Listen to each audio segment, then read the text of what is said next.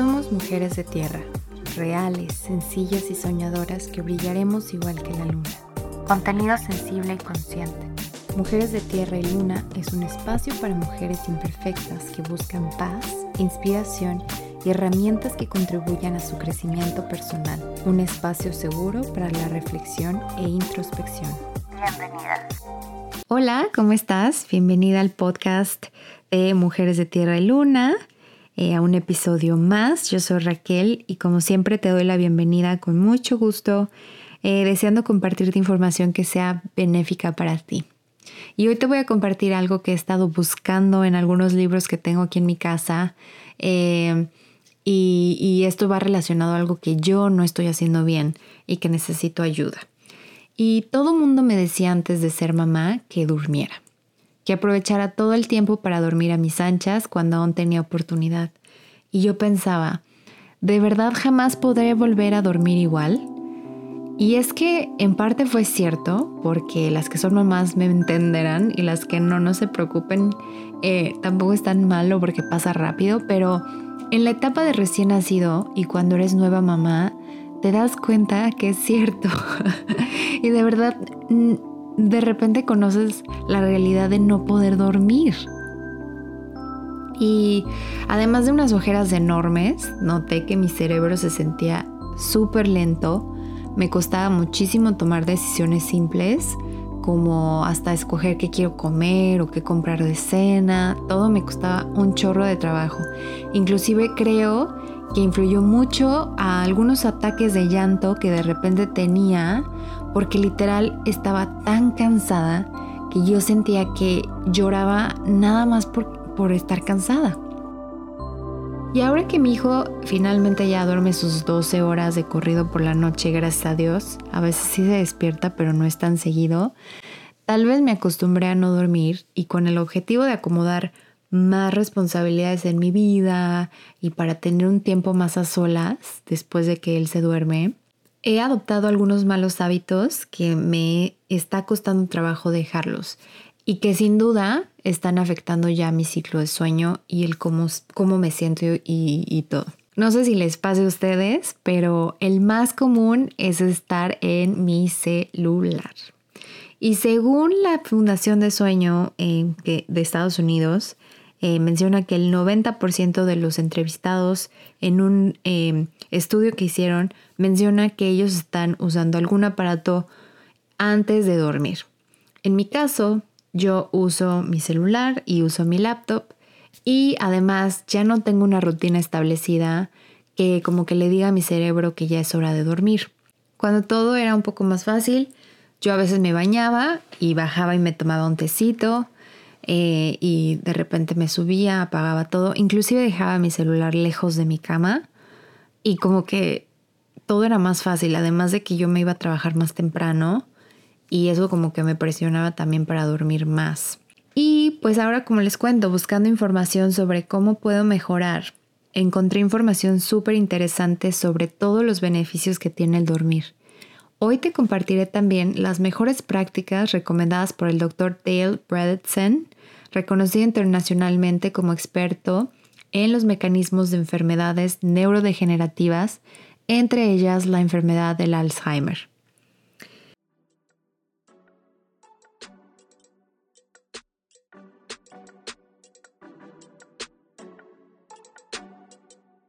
Y es que el sueño ayuda al cuerpo a repararse a regenerarse y recuperarse. El sistema inmunológico no es una excepción a esta relación. Algunas investigaciones muestran cómo una mejor calidad de sueño puede ayudar al cuerpo a combatir infecciones. Y ahora que estamos en medio de todo este caos, creo que tenemos que darle una ayudadita a nuestro cuerpo para, para prepararse en cualquier caso de batalla.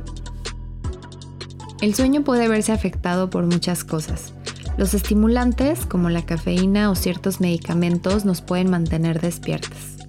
Las distracciones, como les contaba, como los dispositivos electrónicos, especialmente los eh, que tengan luz, como las televisiones, los celulares, las tablets, eh, pueden evitar que nuestro reloj interno del cuerpo, que también es conocido como nuestro ritmo circadiano, libere la hormona inductora del sueño melatonina que hace que sea más fácil conciliar el sueño.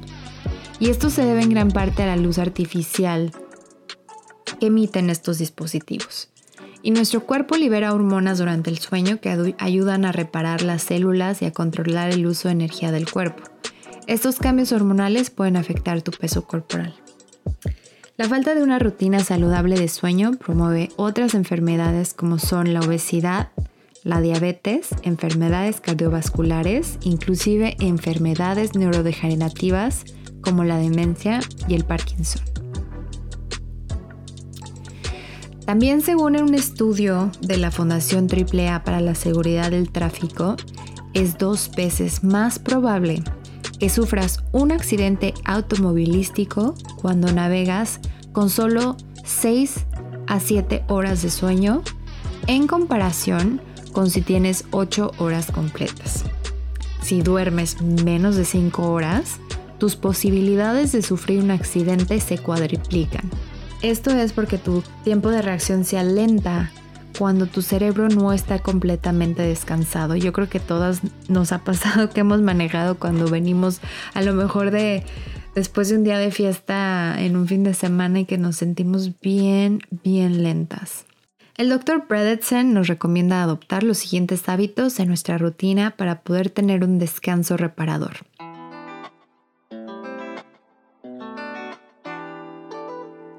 Tener tu recámara totalmente oscura. Las luces reducen la producción de melatonina que normalmente el cerebro usa para prepararse para dormir. Apaga o desconecta los aparatos electrónicos. Date un tiempo para relajarte antes de ir a dormir. Si es posible, trata de dormir antes de la medianoche. Evita hacer ejercicio horas antes de dormir, ya que el ejercicio te hará segregar adrenalina en tu cuerpo, lo que a veces impide que te relajes. Evita estimulantes como el café antes del mediodía. Evita tener tu televisión dentro de tu recámara. Evita comidas pesadas. Y mantente hidratada, pero con moderación, para evitar levantarte a hacer pipí durante tu sueño. Tener un horario de sueño normal lo que significa que nos acostemos y nos despertemos a la misma hora todos los días, puede ayudar a que nuestro reloj biológico se ajuste de nuevo y pues nos ayude a sentirnos despiertas cuando tenemos que estar despiertas y pues ya medio dormilonas cuando ya tenemos que dormir. Así como a las recomendaciones que el doctor Bredesen nos dan, es importante también tener un lugar que nos invite a dormir, nuestra recámara. ¿Cuántas veces tenemos nuestra recámara toda hecha patas para arriba, con ropa en las sillas? No tendimos la, la, y no lo estoy diciendo porque lo haga, ¿eh? no tendimos la ropa de, hace como una semana y ahí está todavía en, la, en el basket eh, y así, ¿no? Muchas cosas, los zapatos por todos lados y es importante tener un lugar que nos invite a dormir, inclusive hasta el colchón es importante, almohadas cómodas em, y, bueno, si también vemos que el colchón que tenemos ya, ya es muy viejo o nos lastima la espalda, es muy importante porque pasamos muchísimas horas de nuestra vida en el colchón. También eh, las sábanas, eh, hay diferentes texturas y te recomiendan que uses de algodón eh, para también eh, descansar mucho mejor, inclusive tener una temperatura que sea cómoda para ti, eh, bloquear la luz. A veces con mi hijo yo uso cortinas blackout, que le llaman, o cortinas de esas como obscuras para sus horas de nap, para que él piense o sienta que es como su hora de dormir. Y también nosotros somos muy parecidos, así que es importante. Y eh, mi esposo es súper fan de usar eh, los ventiladores como para arrullarse con el white noise, con el ruido blanco que le llaman. Y eh, si eres de las personas que con cualquier ruidito se despierta, trata de usar una máquina de ruido blanco o un ventilador para que los ruidos como que se camuflajeen y tengas como mayor descanso. También, y que lo he mencionado en varios podcasts, en varios episodios ya, em, probar los aromas calmantes como la lavanda y, todos estos olores que están hechos para relajarte es súper importante y los puedes probar. Esto es como puede ser parte de tu rutina antes de dormir y justamente estaba recordando yo cómo era antes cuando sí podía dormir y te decía, me bañaba después de, cenar, eh, me relajaba, hablaba con mi familia o con mis amigos, dependiendo quién estuviera disponible, me tomaba mi tecito eh, y de repente me echaba mis cremas como self-care y, todo así muy rico. Y, ya me iba a poner la pijama, me acostaba, a veces veía series y normalmente como que apagaba todo a las diez y media. Mi esposo era un búho y él normalmente llegaba a la una de la mañana a dormir porque le gustaba jugar videojuegos y a mí me despertaba ya cuando yo pues quería dormir y me molestaba, ¿no? Pero te digo que, yo tenía el sueño pesado y me dormía yo creo que como a las diez y media, once yo ya estaba dormida. Ahora me estoy durmiendo a la una de la mañana, eh, si bien me va. Y me despierto a las siete, que es cuando mi hijo se despierta. Entonces no estoy durmiendo lo suficiente he notado cambios de humor como drásticos en la manera en la que respondo ante el estrés y hasta la memoria. Hay veces como estoy yo hablo en español y en inglés, dependiendo de las circunstancias, necesito estar como muy a las vivas y siento que el no poder dormir eh, realmente me ha estado afectando. Entonces, si estás a lo mejor tú en este mismo momento de tu vida en donde estás teniendo problemas de sueño, Trata también de entender qué está pasando, si a lo mejor tu falta de sueño es por la ansiedad en la que estás viviendo ahora, o si es a lo mejor apnea de sueño, que esa necesita ser tratada por un especialista, si roncas o tu esposo ronca. También hay varias maneras que puedes tratar. Hay máquinas eh, que ya venden también con como oxigenación. La verdad no sé mucho de eso, pero yo he visto las máquinas y sé para qué son, entonces igual te puedes acercar con un especialista porque el sueño es muy importante. Y pues este episodio fue muy corto porque me estoy preparando para la próxima semana, que es el Día de los Muertos.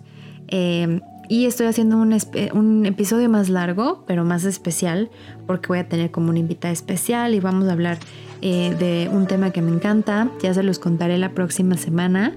Por eso este episodio va a ser cortito, muy al grano y espero que les guste y les haya servido. Ya les contaré yo por Instagram cómo me fue con esta con, este, con esta nueva información y, recuerden también que los hábitos eh, pues sí cuestan trabajo, pero lo importante es que tengamos esa mente de que queremos cambiar. Entonces voy a tratar, si no lo hago hoy, lo voy a hacer mañana y si no lo hago mañana y así. Entonces no juzgarme tan fuerte, saber que tengo área de oportunidad y eh, pues que me hace falta dormir mejor. Que estés muy bien, que disfrutes tu semana. Nos vemos pronto. Bye. Gracias por escucharnos. Acompáñanos la próxima semana en un episodio más de Mujeres de Tierra y Luna.